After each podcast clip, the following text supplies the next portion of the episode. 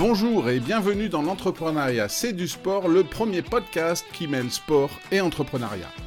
Je m'appelle Eric Allard et avec mes invités, nous allons parler des liens qui existent entre ces deux mondes. Car entreprendre, c'est au sens large du terme vouloir mener à bien un projet, que ce soit dans le sport ou dans le business. En parlant de sport, je ferai le parallèle avec ce que vivent au quotidien mes invités, qu'ils soient dirigeants, managers ou entrepreneurs. Nous évoquerons les valeurs communes à ces deux univers, comme par exemple l'esprit d'équipe, la confiance en soi, la résilience ou encore la vision à long terme nécessaire à l'accomplissement des objectifs et à l'entretien de la motivation. Et les expériences partagées par mes invités vous aideront sûrement dans l'atteinte de vos propres projets. Si l'épisode que vous allez écouter vous plaît, ou ce podcast en général, n'hésitez pas à lui donner 5 étoiles sur votre plateforme préférée, Spotify, Apple Podcast ou Deezer. Vous êtes prêts? Alors c'est parti pour une nouvelle rencontre dans l'entrepreneuriat, c'est du sport. Bonjour à tous et bienvenue dans un nouvel épisode du podcast L'entrepreneuriat, c'est du sport. Mon invité du jour, Yves Ecker. Bonjour Yves. Salut Eric. Alors, je te remercie euh, d'être venu dans le podcast, euh, un podcast culinaire, puisque tu es euh, le fondateur d'une enseigne qui s'appelle les Burgers de Papa. C'est bien ça? C'est ça, enseigne créée il y a dix ans. Là, ben, demain, demain, on fêtera nos dix ans jour pour jour. Ah, dix ans, une, belle aventure en fait. comment, comment on en vient à, moi, ce qui, m'interpelle quand, euh, je me suis dit, tiens, j'aimerais bien que qui vienne dans mon podcast, ce qui m'interpelle, c'est comment on arrive à se dire un jour, tiens, on va faire une enseigne euh, culinaire, une enseigne dans la restauration. Par contre, on se met sur le burger, qui est quand même, moi, de l'extérieur, qui ne connaît pas du tout, qui est quand même le truc où ben, on en a partout. On parle des fast-food, hein, on ne va pas citer les grands, grandes enseignes américaines, mais on a l'impression qu'ils phagocytent le marché. Comment on se dit, tiens, on va quand même se lancer sur ce créneau-là alors, euh, ce que tu dis là, je pense que c'était vrai il y a, euh, a 10-15 ans, euh, puisque il y a 10-15 ans, pour rappel, en France, quand on voulait manger un burger, il y avait quoi? Il y avait McDo, il y avait Quick, il y avait éventuellement, si on voulait manger ça dans un cadre un petit peu plus restaurant traditionnel, il y avait Buffalo Grill. Mhm. c'était à peu près tout. et puis, il y a une douzaine d'années maintenant, est arrivé le bon time to market pour un produit qui s'appelle aujourd'hui communément le, le, burger premium. Donc, c'est c'est du burger burger euh, fait avec, euh, avec euh, des, des, des, piliers, un ADN très fort qui vont porter, par exemple, comme c'est le cas chez nous, chez les burgers de papa, sur la viande hachée sur place, le pain livré tous les jours par un boulanger, les frites faites maison, etc. tant et si bien que le produit s'appelle toujours et encore burger et frites, mais si vous prenez un produit d'une grande chaîne de fast-food et que vous le mettez à côté d'une autre, ça n'a absolument rien à voir. Alors, depuis, ce, ce créneau-là du burger premium, c'est bien démocratisé.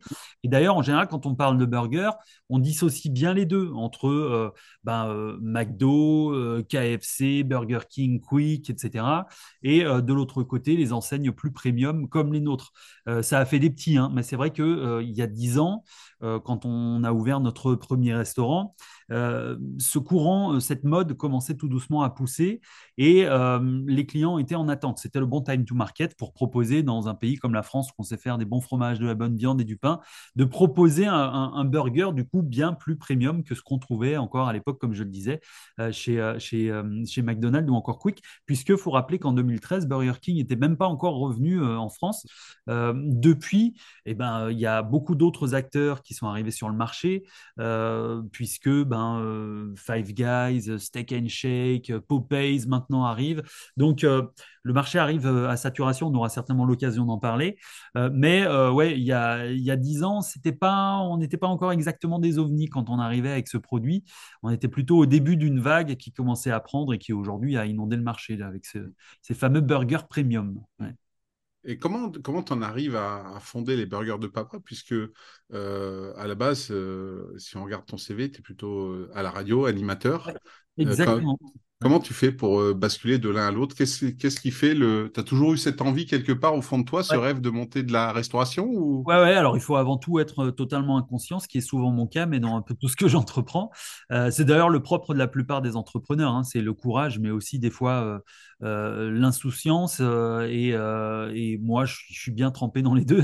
en fait, j'ai, durant mes années de, de fac, que j'ai lamentablement foiré, puisque j'ai fait deux ans de fac d'anglais, j'allais manger presque tous les midis dans un petit snack qui s'appelait le Made in France et qui proposait ce qu'ils appelaient des burgers à la française. Alors, je vous parle de ça, c'était en, en, 2000.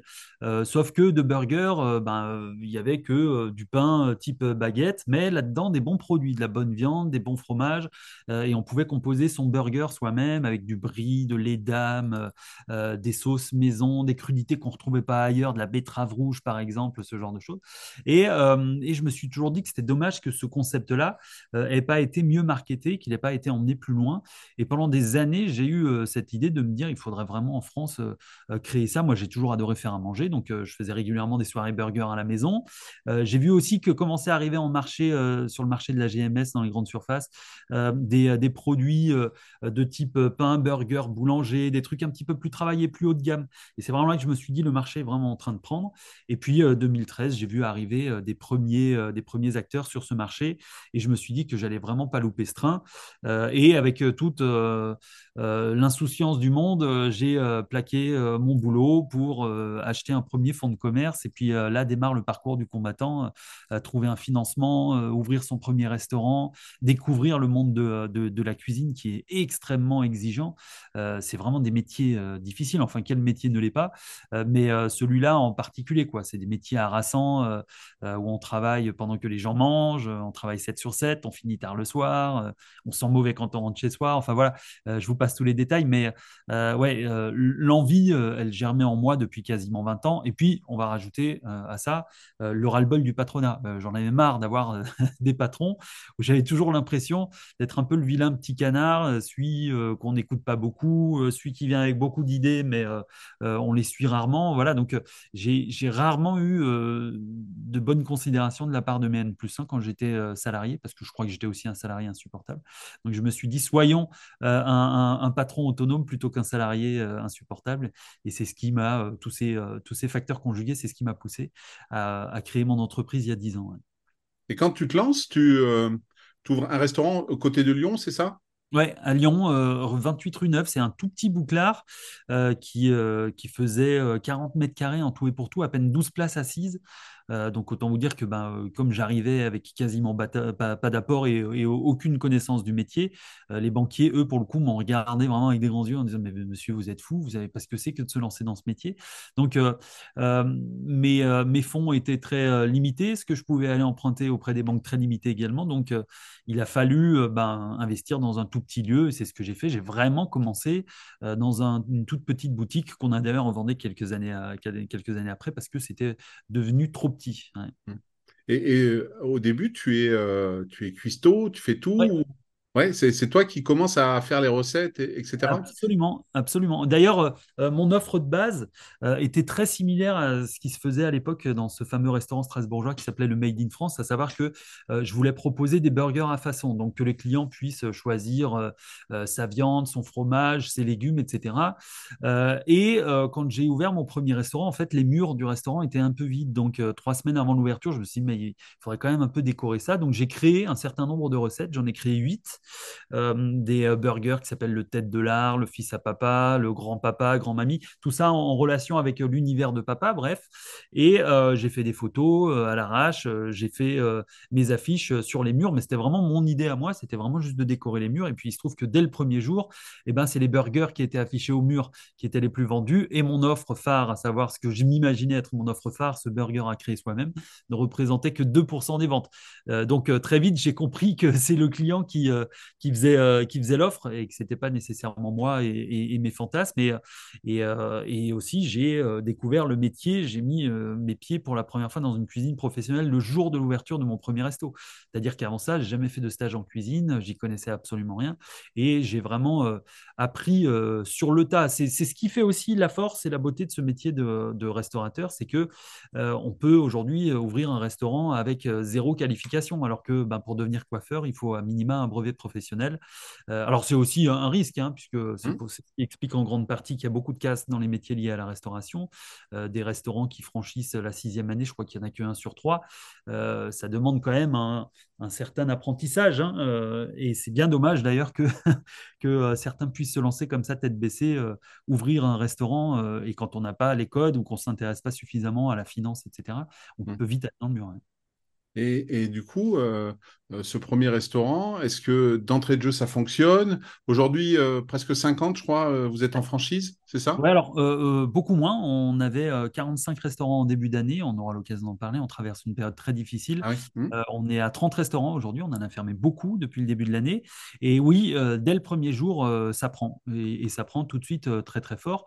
Euh, beaucoup relayé par les réseaux sociaux, puisque moi, à l'époque, euh, comme j'étais issu euh, du métier de la communication, donc de la, de la radio, comme vous l'avez dit, comme tu l'as dit tout à l'heure, eh ben, euh, j'ai mis euh, à profit de, de mon enseigne tout mon savoir-faire la communication. Donc, euh, euh, très présent sur les réseaux sociaux, euh, Facebook essentiellement à l'époque, hein, il y a 10 ans.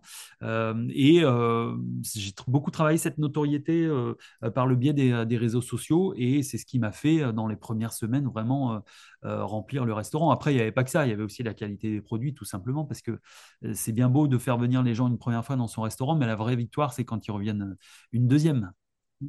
Et le nom, les burgers de papa, ça vient d'où? Alors, euh, Lyon, c'est la ville des mers. C'est ce que j'ai découvert, moi, en arrivant ici. Moi, je suis originaire d'Alsace. Je suis arrivé il y a 15 ans. Et euh, à Lyon, euh, la cuisine est beaucoup faite, alors comme un peu partout, par les femmes, mais aussi beaucoup de restaurants tenus par les femmes. Il y a quelques établissements prestigieux comme la Mère Brasier ou encore les fromages de la Mère Richard.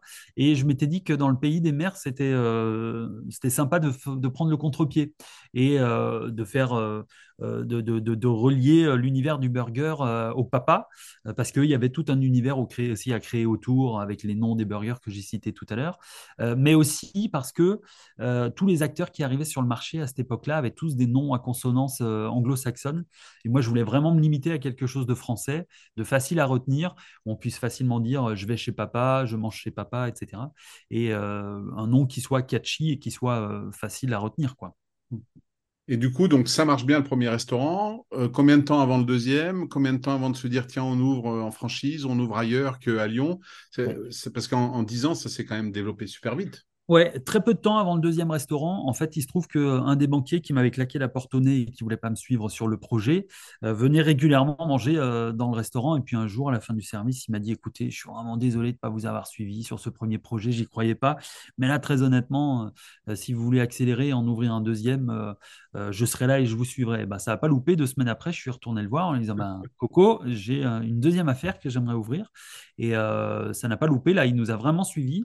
Euh, ce qui confirme bien l'adage on ne prête qu'aux riches. Euh, le plus difficile, moi, dans mon parcours, ça a vraiment été de lever de la dette pour le premier restaurant, hein, parce j'avais essuyé six refus consécutifs.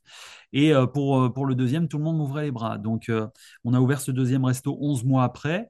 Et puis après, ça s'est très vite enchaîné. Il se trouve qu'on a eu droit à notre petit quart d'heure de gloire à la télé dans un reportage sur France 5, euh, qui a suscité derrière beaucoup de demandes de franchise sur, sur notre site internet. Et c'est comme ça qu'on a ouvert aussi notre premier restaurant en franchise. Ça, c'était en 2015, donc même pas deux ans après l'ouverture du, euh, du premier restaurant. Et, dans ton, dans ton idée, quand tu lances les burgers de papa en 2013, tu as déjà cette, euh, cette vision de franchise, de, d'ouvrir partout? Rien de tout ça. Moi, je pensais juste ouvrir un restaurant, être tranquille dans ma petite affaire, aller éventuellement un deuxième. Mais bon, euh, dans le business, je me suis rendu compte que l'appétit euh, venait en mangeant. Et puis, euh, moi, je suis devenu entrepreneur au fil, des années. Ce qui vous fait peur la première fois quand vous entreprenez, ouvrir un premier restaurant, moi, ça me semblait être une montagne. Alors que du coup, ben, une fois qu'on en ouvre un deuxième, on a un petit peu plus les codes, on s'est déjà un peu familiarisé avec la- l'administration, le droit du travail, la clientèle, etc. Et puis, plus ça va, euh, mieux ça va, quoi. On, on s'aguerrit avec le temps, on a moins peur aussi euh, d'avancer. Je pense que c'est souvent ça qui freine aussi dans l'entrepreneuriat, c'est euh, la peur, la peur de l'échec. Et, euh, et moi, l'échec, il fait partie intégrante de ma philosophie. C'est avec les échecs qu'on apprend bien plus qu'avec les victoires. Et vu de l'extérieur, on a l'impression que, euh, que tout fonctionne, que tout, euh, tout nous réussit, mais euh, euh, vu de l'intérieur, euh, c'est surtout beaucoup, beaucoup de déconvenus, de projets avortés, de choses qui ne marchent pas, etc. Et c'est euh, c'est sur ça qu'on capitalise et c'est ça qui nous fait apprendre. Les victoires, elles sont un peu, elles sont un peu annexes à côté de tout ça, quoi. Tu t'en parlais hein, juste précédemment un peu, tu disais depuis le début de l'année, vous avez dû fermer un certain nombre de restaurants. C'est suite à la crise, c'est Ouais, ouais, c'est le cumul de, de, plein de facteurs. Euh, en premier lieu, la baisse du pouvoir d'achat qui fait que ben, les Français euh, allouent moins de budget euh, aux loisirs, à la restauration, aux sorties. et ça, ça se comprend. Donc, déjà, une, baisse de la fréquentation. Nous, on n'a pas eu d'autre choix que de, de répercuter aussi les, les, hausses des coûts matières qu'on a eues sur les deux dernières années, les répercuter sur le prix de vente.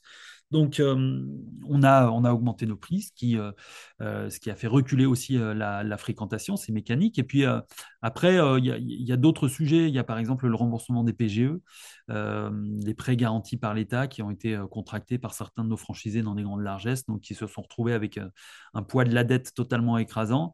donc, ouais, tout ça fait que on a cumulé beaucoup de facteurs depuis, deux ans qui malheureusement poussent les plus faibles à passer la clé sous la porte. Euh, et, c'est ce qui est arrivé. Après, je ne remets pas en cause d'autres erreurs qui sont les nôtres, hein, à savoir mmh. des erreurs euh, euh, et de choix du franchisé et des fois de choix de l'emplacement. Mais, mais bon, si on veut des fois avancer vite, malheureusement, on fait aussi plus d'erreurs que quand on avance doucement. Quoi. Moi, j'ai fait le choix d'avancer vite. Et du coup, ben, là, depuis, depuis deux ans, pour être clair, j'en paye un peu le prix fort. Mais ça fait partie aussi du parcours d'entrepreneur. Mmh.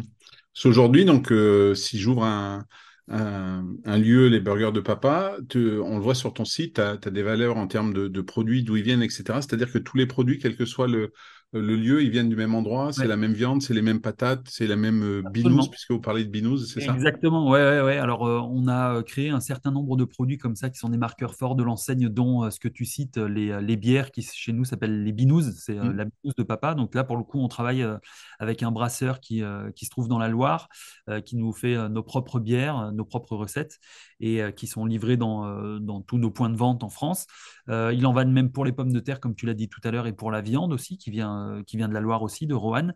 Euh, le, seul, euh, le seul produit sourcé en local, c'est le pain. À savoir qu'on a une recette propriétaire et on a un boulanger partenaire qui exécute dans chacune des villes où on est implanté cette, cette recette. Quoi. Avec pour le coup des variations. On a des fois des boulangers qui la reproduisent très bien, d'autres malheureusement beaucoup moins bien. Donc, euh, euh, on va dire que c'est ce qui fait le charme aussi de l'enseigne. Mais sinon, euh, évidemment, un, réseau qui a, qui a 10 ans et, une trentaine de restaurants se doit d'être bien structuré et d'avoir un tronc commun pour ce qui relève des, achats. Hein. C'est le truc le plus important. que vous mangiez chez moi à Bordeaux ou, ou à Lyon, vous avez envie de retrouver les mêmes goûts, les mêmes saveurs. Ça passe par les mêmes sauces, par la même viande, les mêmes fromages. Et donc tout ça, on l'a structuré avec le temps. Hmm. Et aujourd'hui, avec euh, tous ces restaurants à gérer, aussi cette période où il y a des, il y a des, fermetures, est-ce que tu as encore du temps pour toi pour, euh, je sais pas, par exemple, faire du sport? C'est une des questions. Est-ce que, est-ce que, est-ce que tu fais du sport? Et si oui, lequel? Oui, alors euh, euh, d'une, je me l'impose, c'est une obligation pour moi euh, de, de, bien cumuler le triptyque travail, sport et surtout vie de famille, parce que mmh. je suis papa de deux enfants et, et, très amoureux de ma femme aussi. Donc, j'aime beaucoup passer du temps en famille, c'est, ça fait vraiment partie de, mon équilibre. Et le sport, plus que tout, je fais beaucoup de courses à pied, mmh de l'ultra trail où je fais des, des, des, courses de longue distance, j'essaie d'en faire trois par an c'était le cas par exemple euh, cette année, des courses donc de, plus de 100 km, euh, qui sont des courses extrêmement euh, éreintantes, exigeantes, et pour lesquelles je m'entraîne en général 3 à 4 fois par semaine. Donc c'est principalement le soir que je vais courir, parce que je ne suis pas trop du matin. mais par contre, j'ai aucun problème le soir, une fois que les enfants sont couchés, à 9h, à mettre la frontale, et puis à partir pour 2-3 heures à, courir dans la nuit. J'adore ça, c'est encore ce que je vais faire ce soir, à se faire des frayeurs en forêt. J'ai la chance d'habiter à proximité de la forêt.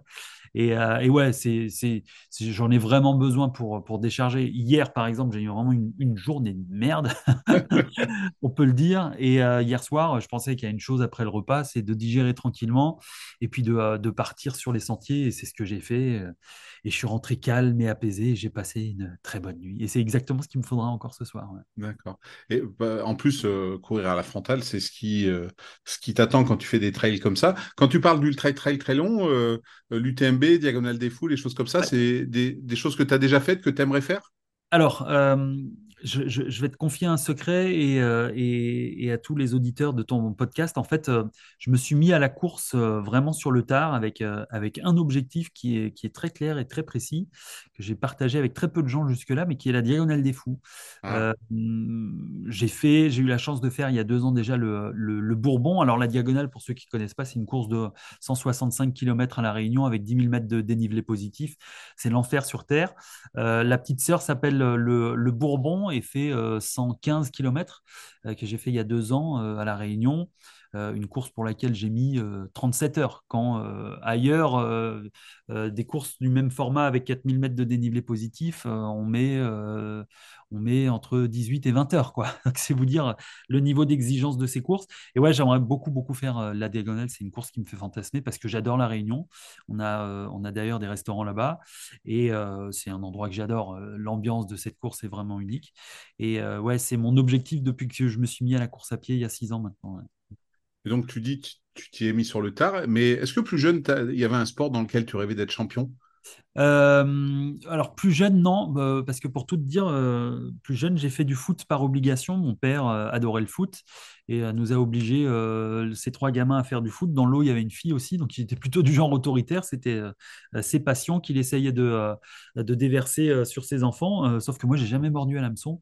Moi, j'avais une toute autre passion dans ma vie, c'était la, la, musique et la guitare. c'était un petit peu ma première vie. J'ai eu un groupe de rock, j'ai été musicien, j'ai tourné dans pas mal de pays, euh, jouer sur des scènes très sympas. Et c'était vraiment ça qui me faisait triper. Et bah, jusqu'à mes 25 ans, je pensais qu'à la musique, à fumer, boire, et le sport occupait absolument aucune place dans ma vie, mais alors absolument aucune. Je rêvais pas d'être champion de sport en étant petit, mais je rêvais d'être une rockstar, ce que j'ai pas réussi à être. et, je te donne un scoop, je serais pas non plus champion d'ultra trail, puisque en général, moi, mon objectif, c'est juste de finir les courses, tu vois. Donc c'est déjà suffisamment exigeant pour moi. Mmh. Et comment t'en viens à faire de la course à pied du coup, si euh, le sport est à la base pas une passion ou... Ouais, et ben il se trouve que ma mère s'est mise sur le sport, euh, au sport sur le tard aussi. Euh, je crois qu'elle avait 37 ou 38 ans, pas sportive du tout. Et puis du jour au lendemain, elle a décidé de se mettre à la course, course à pied, ce qui a d'ailleurs dans les années qui ont suivi été certainement un des facteurs du divorce de mes parents, puisque euh, mon père, lui, euh, euh, voyait d'un très mauvais œil que sa femme fasse du sport. C'est aussi simple que ça. Ça peut paraître choquant pour, pour certains auditeurs, mais c'est la réalité d'une génération où ben, la place de la femme, mon père préférait la voir à la maison tranquillement plutôt que de la voir faire du sport et s'épanouir. Donc, après quelques années, se sont séparés et puis ma mère a refait sa vie avec un sportif, un, un, sportif qui, euh, qui court des, euh, des Ironman, qui fait des Ironman entre autres, donc 3 km de natation, 180 de vélo et un marathon. Et quand ils sont venus nous voir à Lyon il y a 8 ans, ils ont fait un, trail euh, à Lyon euh, et je suis allé les voir sur la ligne d'arrivée et ça a été un vrai déclic. Euh, parce que je les ai vus arriver, je les ai vus apaiser toute la journée, tellement heureux, fiers de leur effort, etc., que je me suis dit, mais cette sensation doit être exceptionnelle. On doit se retrouver dans un état de grâce durant toute la journée, fiers d'avoir accompli ce pourquoi on a travaillé pendant des mois.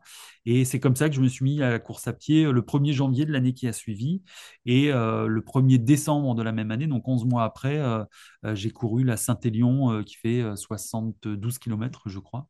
voilà, donc je, suis, je suis du genre un peu un peu, un peu monomaniaque. Quand je me mets un truc en tête, j'y vais jusqu'au bout et de préférence rapidement. Quoi. Donc une résolution du nouvel an qui a tenu. Ouais, qui a tenu. Ouais, ouais, ouais, ouais, ouais, Je... Étonnamment, ouais, absolument. Croyais pas non plus, puisqu'en général, les résolutions sont faites pour ne pas être tenues. Mais euh, celle-là, euh, je m'y tiens et euh, le sport fait maintenant vraiment partie intégrante de ma vie. Et est-ce que c'est aussi. Tu parlais de ton épouse tout à l'heure. Est-ce que c'est aussi quelque chose que tu partages avec elle? Est-ce qu'elle est sportive également? Eh bien, écoute, très très peu, euh, mais euh, avec les années, elle a fini par s'y mettre et euh, ce dimanche, elle court la Marseille-Cassis, qui fait 20 km avec, avec trois amis à elle. Alors, elle, elle n'arrive pas du tout à se, à, se motiver à, courir toute seule, donc elle court toujours avec ses copines, puisqu'elles en profitent pour, pour débriefer et pour discuter. Mais ouais, j'espère bien que, qu'elle va continuer au-delà de son effort de dimanche et, et je serai son premier supporter mmh. sur la ligne de départ et sur la ligne d'arrivée. Et puis on le, on le voit, euh, il y avait l'UTMB il y a pas longtemps, j'ai vu un reportage sur Mathieu Blanchard, où euh, bah, c'est son épouse, hein, je crois, qui est au ravito et qui le motive. Est-ce que c'est aussi quelque chose que vous partagez? Si tu fais la diagonale des fous, c'est elle qui sera au, au ravito? Ouais, elle a fait le ravito sur, sur le Bourbon. Et je crois qu'elle était encore plus fatiguée que moi à la fin, parce que, euh, euh, alors autant euh, moi, pour aller d'un ravito à l'autre, je cours pendant 4 heures, 4-5 heures, mais elle, c'était des fois 4-5 heures de voiture à descendre une montagne pour remonter sur l'autre, à se retrouver dans les bouchons. Donc c'était pas mal éreintant. Mais ouais, c'était c'était vraiment super de pouvoir vivre ça avec elle. Et puis j'aimerais aussi, si, si j'ai la joie de, de, faire cette course, d'y convier ma mère pour faire les ravitaux, parce que je sais que non seulement elle adore voyager, elle n'a jamais été à La Réunion, et je pense que ça lui ferait vraiment, vraiment plaisir. Mais ouais, euh, c'est quand même tellement exigeant si, euh, si à un moment donné, euh, votre compagne ou votre compagnon ne met pas un peu le doigt dans l'engrenage et s'y intéresse. Très honnêtement, les chemins peuvent assez vite se séparer parce que franchement, c'est quand on a comme ça un objectif en tête sur des courses de longue distance, c'est une longue préparation, c'est des fois aussi de, l'introspection, des, grands moments de calme, euh, des semaines et des semaines où on ne boit pas, où on est dans sa bulle, etc. Il faut un peu emmener l'autre vers soi quand même. Il faut, faut l'expliquer ça parce que sinon ça peut vite, on peut vite passer pour quelqu'un d'un peu, d'un peu rustre, de renfermé, etc. Euh, et, je sais que euh, à l'abord des grandes courses comme ça, euh, je suis pas toujours le plus simple à vivre, à vrai dire, parce que bah, de manière égoïste, on pense à son repos et c'est bien normal. Et ouais, il faut réussir à emmener un peu l'autre vers soi. Et j'ai une grande admiration pour tous ces ultra trailers, moi qui poussais à peine 5 secondes, qui courais 5 secondes avant de monter dans mon bob. Et quel que soit le niveau, hein, que ce soit un Kylian Jornet, un Blanchard ou, ceux qui finissent, ça me c'est mentalement c'est quelque chose qui me correspond pas parce que j'ai jamais fait des efforts aussi longs. Et j'ai une grosse admiration pour pour ces, ces personnes qui pratiquent ça. Est-ce que toi, tu as des sportifs ou des sportives euh, qui t'inspirent? Alors peut-être dans l'ultra trail ou dans d'autres disciplines, des, personnes, euh, tu te dis ah ouais, ils ont, ils ont, bah voilà, ils ont cette abnégation, que ce soit dans leur sport ou en dehors. Est-ce que, est-ce que tu as des noms qui te viennent en tête? Ah ouais, ouais, j'en ai un absolument euh, qui me, qui me fascine, mais c'est impressionnant, c'est Laurent Jalabert. Laurent Jalabert, euh, coureur cycliste euh, qui a fait des étincelles sur le Tour de France et qui, euh, derrière, s'est recyclé dans, dans, dans l'Ironman. il a encore été, là, cette année, champion du monde dans cette mmh. catégorie, si je ne dis pas de bêtises. C'est ça. C'est une machine, c'est incroyable. J'ai couru un, un, trail sur lequel il était invité il, y a, il, y a, deux ans de ça. Euh, je suis juste passé lui serrer la main et puis j'ai regardé ses cuisseaux. Enfin, c'est incroyable. Vous pourriez euh, marquer le nom sur chaque muscle de ses cuisses tellement il dépasse. C'est incroyable de, de, voir que euh, quand ce type commente le Tour de France pendant trois semaines pendant l'été, sur les jours de repos, et eh bien lui aussi il enfourche son vélo malgré, malgré la, canicule et il va en repérage sur l'étape du, du, lendemain, etc. Enfin, moi, c'est une machine incroyable ce type. Et après, euh, peut-être euh, dans une autre catégorie, François Den, euh, ultra trailer, qui se remet là d'une longue blessure et d'une opération fracture de la malléole, si je dis pas de conneries, et qui est revenu sur le circuit là ce week-end sur la Diagonale des Fous, qui a fini huitième, mais qu'il a déjà remporté à quatre reprises, et qui lui aussi cumule ben, vie de famille avec trois enfants en bas âge. Il a eu pendant un temps une activité de vigneron aussi, il faisait du vin en parallèle de, de, sa, de, de, de sa carrière d'ultra trailer et puis j'ai eu l'occasion de voir un reportage sur lui. Euh, c'est euh, ouais, c'est fascinant, c'est mmh. vraiment fascinant. Après, euh, ce qui me dépasse, moi, c'est que quand je vois dans quel état je peux finir un ultra en 37 heures, par exemple, et que je me dis, mais le premier, en fait, il a mis 20 heures de moins que moi, c'est en fait, je suis presque trois fois plus long que lui. Je me dis, mais, mais comment font ces gens? Comment font ces gens? Ça. Ça, me paraît, ça me paraît inatteignable, inatteignable on voit, on voit un Kylian Jornet là, qui vient de traverser les Pyrénées en courant. Il, il y avait 100 sommets de plus de 3000 mètres. Euh, et puis, il dit ça, il parle de ça, ça a l'air tellement facile. Euh, tu, te dis, c'est incroyable. Quoi. C'est, ouais, euh, ouais. ça, il porte bien son, son surnom d'ultra ultra terrestre, Kylian Jornet. Alors, j'ai un tout, tout petit peu plus de mal avec lui pour la simple et bonne raison qu'il y a une approche très chrono de son côté, mmh. des records, etc.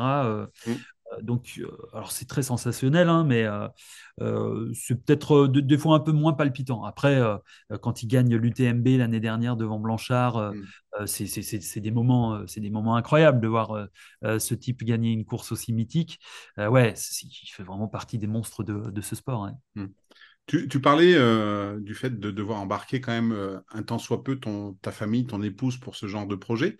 Est-ce que toi, tu penses aussi que ce côté où euh, tu fais de l'ultra trail, ça, peut rejaillir sur ton entreprise, sur les burgers de papa, où, les, où tes employés, tes collaborateurs se disent, ben voilà, il est capable d'aller au fond des choses, il est capable après une journée de travail d'aller courir trois heures. Ça démontre un certain état d'esprit. Est-ce que ça entraîne tes, tes collaborateurs? Eh bien oui, euh, et, pas que sur le plan sportif, parce que moi j'ai aussi une, autre petite particularité, entre guillemets, c'est que j'ai beau être dans un business de la viande, je suis végétarien depuis des années, et euh, sans aucune espèce de forme de prosélytisme, ici euh, au siège, j'ai euh, je ne vais pas dire converti, mais euh, j'ai emmené dans mon sillage un certain nombre de personnes qui, du jour au lendemain, se sont interrogées sur leur rapport à la viande, qui en mangent moins ou qui en mangent même plus du tout. Euh, et puis, un peu pareil pour le sport. on a, j'ai une de mes collaboratrices aussi qui s'est mise à la course à pied parce que, à force d'en parler, etc., et puis de lui dire, tiens, ben, tu devrais essayer, fais une petite sortie. voilà, enfin, vraiment, encore une fois, je fais aucun prosélytisme, mais je pense que oui, manager, diriger, c'est avant tout donner l'exemple. Euh, parler de soi, alors il euh, faut faire aussi toujours très attention à ce qu'on peut dire de soi parce que euh, on peut vite être aussi jalousé, envié ou des, mmh. des, choses peuvent très vite être mal interprétées dès lors qu'on ouvre un petit peu la lucarne de la vie privée.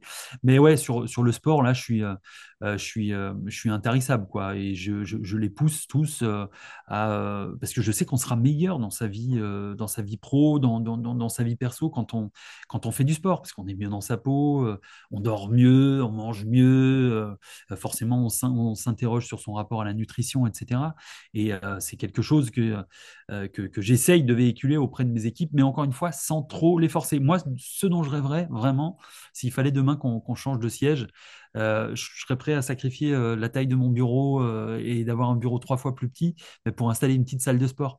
Parce que je suis sûr que à la pause de midi, on pourrait se retrouver autour d'un tapis ou soulever un petit peu des haltères et ce genre de choses. Je suis sûr que ça intéresserait pour le coup beaucoup de monde. Quoi.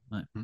Et tu, vas jusqu'à euh, que les burgers de papa financent par exemple des courses euh, caritatives type Octobre Rose, paye les dossards pour tes, collaborateurs ou des choses comme ça J'aimerais bien, mais en course à pied, on est très peu nombreux.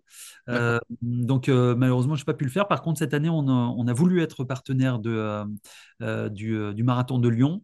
On s'est fait, on fait souffler la place il y a deux mois de ça. Malheureusement, j'espère bien qu'on sera partenaire l'année prochaine parce que, ben, déjà, on est lyonnais. On a, je raisonne un peu aussi avec ma sensibilité de sportif. C'est un événement dont je serais très fier d'être partenaire. Alors, ça coûte très cher, mais on espère bien l'être l'année prochaine. Euh, mais euh, au rayon des, initiatives de ce type, on est plutôt sur autre chose. Là, par exemple, sur la période de Noël, euh, pour chacun de, nos burgers de saison vendus, on va reverser une partie des bénéfices aux petits frères des pauvres, qui est une association qui vient en aide aux personnes âgées en situation des fois de détresse sociale et financière. Donc ça, ça fait partie des, des, autres combats qui me tiennent à cœur, mmh. d'agir pour, pour les personnes âgées qui sont malheureusement toujours un peu dans l'angle mort de notre société et dont on ne se soucie pas assez à mon sens. Oui, tu as bien raison et, bravo pour, pour cette initiative. Euh, tu parlais de, management. Est-ce que, est que euh, tu as en, tête le nom d'un manager, d'un coach sportif d'équipe qui pour toi pourrait, euh, pourrait faire des merveilles en entreprise de, par la manière dont il gère son équipe, peut-être les égaux de, ces sportifs qui parfois sont plus connus que lui? J'ai un exemple en tête qui est mythique, j'en ai des frissons. Ah. Très heureux que tu me poses cette question. C'est euh, un coaching d'Aimé Jacquet euh, à la mi-temps euh, d'un match de la Coupe du Monde 98. Je ne sais plus exactement lequel c'est. C'est exceptionnel. Aimé Jacquet, il arrive dans un, coaching de groupe.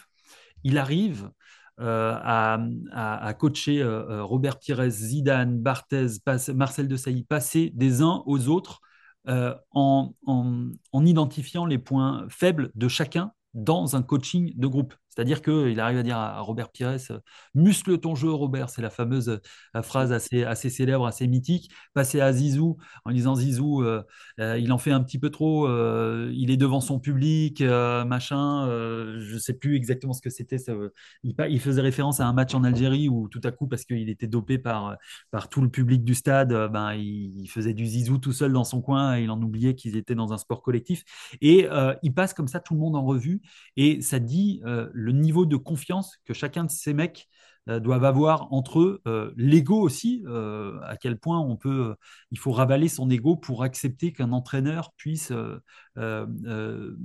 poser son doigt sur les points faibles de chacun, mais tout ça pour faire réagir l'équipe derrière et pour que chacun soit conscient des forces et des faiblesses des uns et des autres. Ce coaching, il est absolument mythique. Et c'est un coach en entreprise qui me, l'a présenté. J'avais déjà vu ce truc sur, sur YouTube, mais pas du tout par le prisme du manager. Et c'est vrai que quand on se pose et qu'on regarde ça de très près, c'est absolument fascinant. Et, c'est quelque chose qui, toi, quand tu vois quelque chose comme ça, tu te dis, tiens, moi, dans mon entreprise, dans les burgers de papa, en réunion, c'est des tips que je pourrais prendre ou c'est des choses vers lesquelles je peux me tendre. Tu, tu vois le lien entre ce type de management sportif et ce que tu pourras avoir dans ton entreprise? Ouais, d'ailleurs, euh, quand j'ai euh, quand j'ai regardé ce fameux, euh, cette fameuse séquence là avec Aimé, Jacquet, je me suis dit, mais en fait, j'arriverai jamais à mettre ça en place dans mon entreprise. Il y a trop d'ego, de susceptibilité, etc. ça, ça a été ma première réaction. Et puis ensuite, je me suis dit, mais en fait, c'est à moi de tout faire pour qu'on arrive euh, à, porter ce type de, management. Et puis j'y travaille. Donc euh, euh, je muscle mon jeu Robert, puisque ben, il faut aussi apprendre à être plus directif dans son management, fixer davantage d'objectifs et puis miser sur, les forces de, de chacun, mais sans, jamais leur faire oublier aussi leurs faiblesses. Quoi. Ça, ça, je pense que c'est important. Mais les faiblesses, il ne faut pas les stigmatiser. Il faut juste, euh, à mon sens, euh, les révéler et, dire je suis aussi conscient de ta faiblesse. Euh, il ne faut pas que tu retombes dans, euh, euh, dans, dans, dans, les travers de, de, tes faiblesses. Capitalise plutôt sur tes forces et moi je vais t'emmener vers du mieux en capitalisant sur tes forces. Mmh. c'est c'est pas simple, mais c'est un peu le, la marche que je suis en ce moment, d'autant plus que quand on est soumis à une, période très difficile comme ce qu'on est en train de traverser aujourd'hui avec, avec ma marque, mon enseigne, eh ben, il faut aussi retravailler son management. Il faut faut, changer de système. Euh, et c'est exactement ce que je suis en train de faire en musclant mon jeu Robert. et aujourd'hui, ça représente combien de collaborateurs, les burgers de papa, au siège par exemple? Eh ben, au siège, euh, jusqu'à il y a encore six mois, on était une quinzaine et puis on devrait être une dizaine d'ici la fin de l'année. Donc là aussi, euh, il faut réussir à, à, créer une nouvelle dynamique, à expliquer à ceux qui restent et puis euh, ceux qui arrivent, les nouveaux, parce qu'il y a aussi ben, des gens qui partent parce que la dynamique de la boîte euh, est plus à la, à la décroissance qu'à la croissance, et eh ben, les nouveaux, faut réussir à, les emmener vers, vers un projet qui est certes un projet de décroissance, mais aussi un projet de restructuration, donc c'est pas simple. Et, euh, et puis expliquer à ceux qui sont là et qui ont vu les autres partir que, ouais, à 10, on va continuer à faire du bon boulot. On va travailler différemment, on va faire d'autres choses, on va renouveler les missions, mais on va surtout être davantage soudés parce que moi, en ce moment, ce que je suis en train de faire, c'est de constituer une équipe de foot. Et euh, pour constituer une bonne équipe de foot, ben, il faut les meilleurs à chaque poste. Quoi. Mmh. Euh, je ne pourrais pas me permettre d'avoir des gens qui sont, euh, qui sont en dessous de la moyenne. Quoi. et donc là aussi, j'apprends à, malheureusement, ben, mettre fin à des périodes d'essai, me séparer de gens quand je ne suis pas satisfait.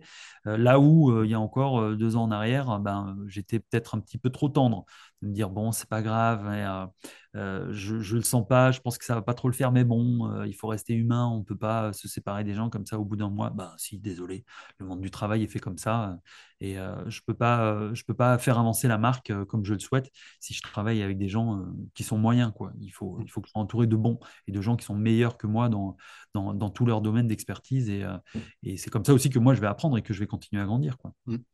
Tu parlais euh, de, ces forces, de ces faiblesses de chacun, de savoir les identifier. Euh, des qualités qui sont nécessaires pour grandir euh, de la manière dont tu veux. Est-ce que toi, il y a une qualité que tu associes aux sportifs de haut niveau que tu n'as pas et que tu aimerais avoir? Ah,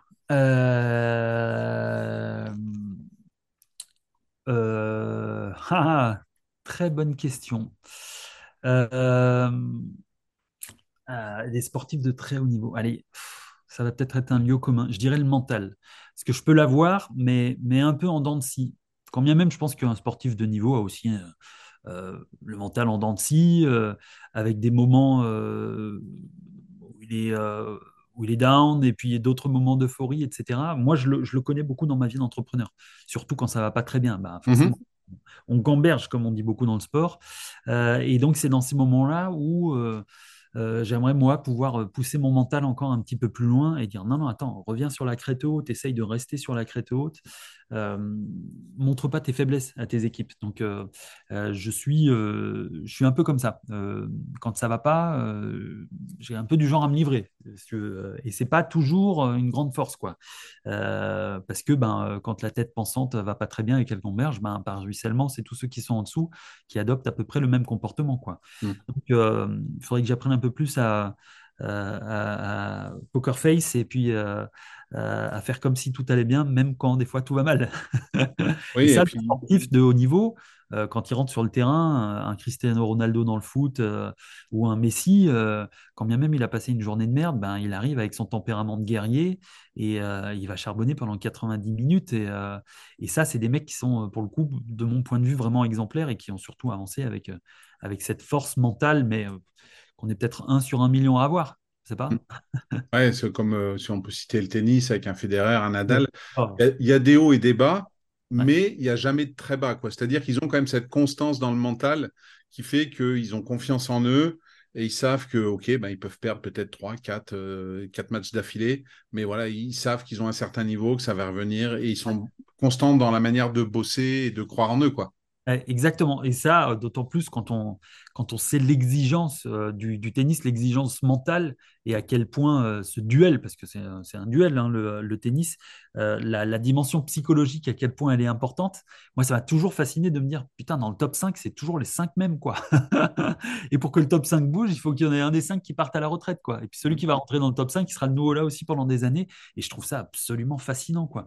Mais ça, bah, c'est le travail, les années de travail, les entraînements de euh, euh, de, de, ces mecs, quand tu commences un petit peu à décrypter, euh, ben, ils ont commencé, ils sont nés avec une raquette à la main et ils enchaînent des heures et des heures et des heures et des heures de service depuis, depuis 30 ans, alors qu'ils savent servir à la perfection, mais ils continuent à s'entraîner pendant des heures. Je crois que c'est Nadal qui, de ce point de vue-là, est une, une, machine sans nom. C'est mmh. vraiment impressionnant.